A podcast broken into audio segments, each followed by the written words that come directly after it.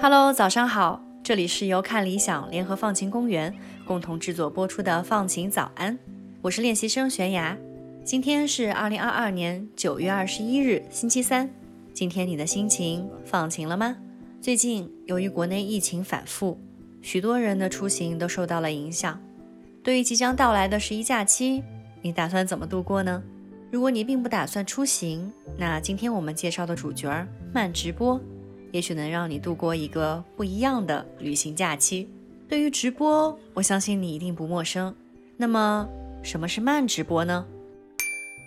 有媒体形容它呀，是一种叛逆的直播模式。它和时长在五分钟之内的短视频不同，也和有主播引导观众的直播节目大不一样。慢直播最大的特点就是三无：无干扰、无旁白、无剪辑，是妥妥的零添加。在慢直播当中，你几乎找不到任何人为设定的情节，也没有需要去传达的深刻意义。它只是沿着时间线，客观地记录下真实的世界。其实，早在2009年，挪威的 NRK 电视台就率先尝试了这种方式。他们在贝尔根铁路诞生百年之际，用火车头的视角全程跟拍了这趟长达七个多小时的火车旅程，并且没有经过任何的后期处理。有一位观众甚至这样形容。火车到站了，我站起来想拿行李，结果却撞到了客厅的窗帘。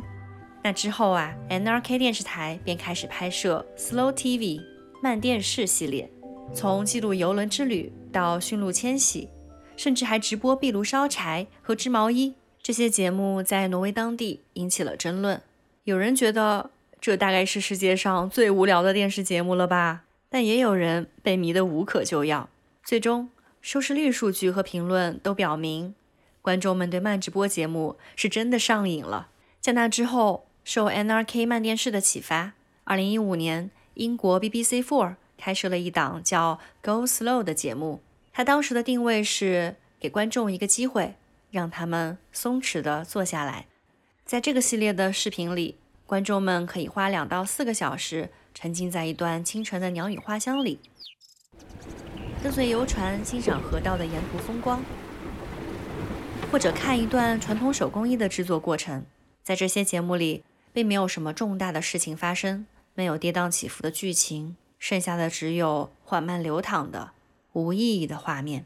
但正是这种不加修饰的叙述方式，打破了传统节目的结构，让一切都回归简单，也带给人沉静。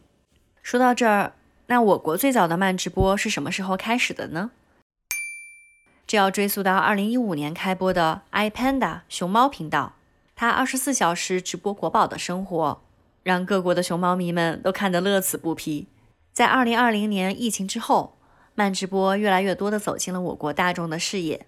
二零二零年夏天，长达十七个小时的金边日环食慢直播；去年全民关注的云南大象一路向北慢直播，还有近几年大受追捧的蓝眼泪，也成为了慢直播的主角儿。蓝眼泪是夜光藻或海萤等海洋生物的发光现象，受海浪拍打的刺激，每到夜晚时分就会产生莹莹蓝光，让人仿佛置身梦境，美不胜收。就在前几个月，福建平潭的蓝眼泪慢直播吸引了全网三千多万网友加入了这场追泪之旅。慢直播这种形式在如今的快时代显得有些不入流，大家总觉得时间紧迫，用二倍速去看剧。花三分钟就能看完一部电影，高效率、快速度变成了许多人所追逐的。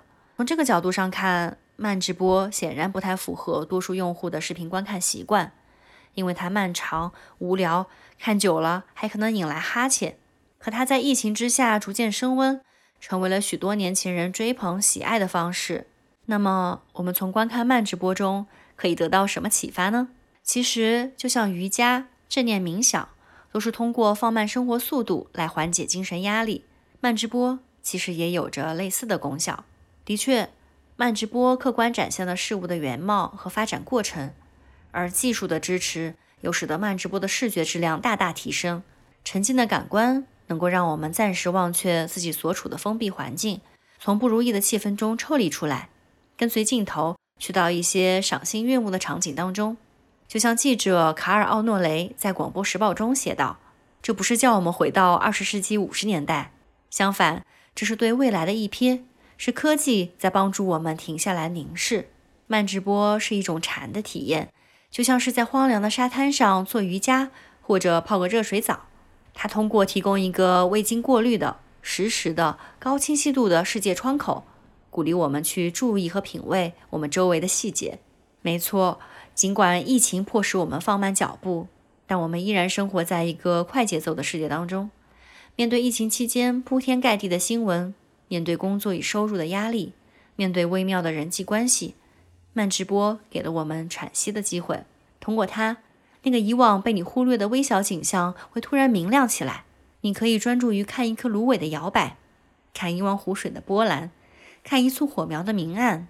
就像当我们旅行时。我们喜欢从汽车窗户、火车窗户向外看，我们喜欢凝视这个世界，而正巧慢直播帮助我们还原了这样安静的凝视。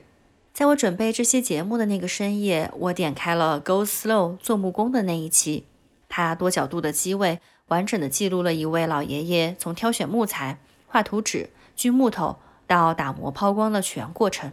他不紧不慢地做着他的木工活儿，我在一旁阅读思考。码字，我们好像是同一时空下近在咫尺又互不打扰的两个人。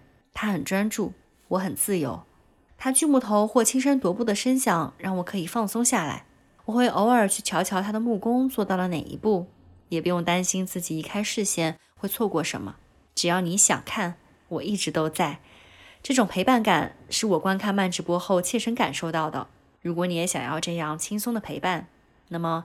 不妨试试看一场慢直播吧，它就像一个不善言辞的老朋友，用一种令人安心的距离守护着你，让你得到精神上的放松和心灵疗愈。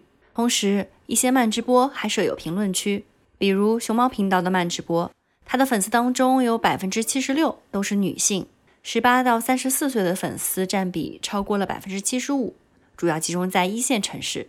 这类群体呢，有一个共同点，就是工作生活压力比较大。在工作之余，观看憨态可掬的大熊猫生活，在跟一些陌生人隔空发弹幕交流，可以在一定程度上释放平日里压抑的负面情绪。如果你的朋友、家人不在身边，而你恰好要需要人聊聊天、解解闷儿，和陌生的朋友们在慢直播轻松缓慢的节奏里互道问候，也许是一个不错的选择。在不同的地方看同一片海、同一片天空、同一勺晚霞。这大概就是疫情时代下千里共婵娟式的独特浪漫了吧？把公众的注意力转移到自我表达上，既满足了人们社交互动的需求和情感寄托，也有助于排解孤独、疏解紧张情绪。对我而言，我在疫情期间的几次慢直播观看体验，除了带给我云旅游的新奇感，确实在一定程度上疏解了我长期居家的焦虑，是一次非常独特的经历。如果有机会的话，我挺想通过慢直播再看一场流星雨的。躺在床上，把星空投影在天花板，不知道我会不会在流星划过天际的那一刻发出惊叹。想一想，还是挺浪漫的。如果你也想看一场慢直播，我想推荐你一个叫做 Skyline 的网站，它汇集了全球对外公开的摄像头，能够实时观看到各个国家的名胜古迹、自然风光。甚至能看到不同国家人们真实的生活实况。在这些全年无休的慢直播中，你可以看到高高矗立在城市中央的埃菲尔铁塔、马达加斯加的海滩度假村，看到有人在米兰大教堂下匆匆走过，有人在耶路撒冷的哭墙下久久驻足。正处在快时代的你，想不想泡杯热茶，窝在沙发里，打开电视，跟随慢直播来一场放松的治愈之旅呢？如果想，你会想看什么呢？欢迎在评论区与我们分享。好啦，这就是今天的放晴早安，祝我们都拥有放晴的一天。我是悬崖，我们明天见。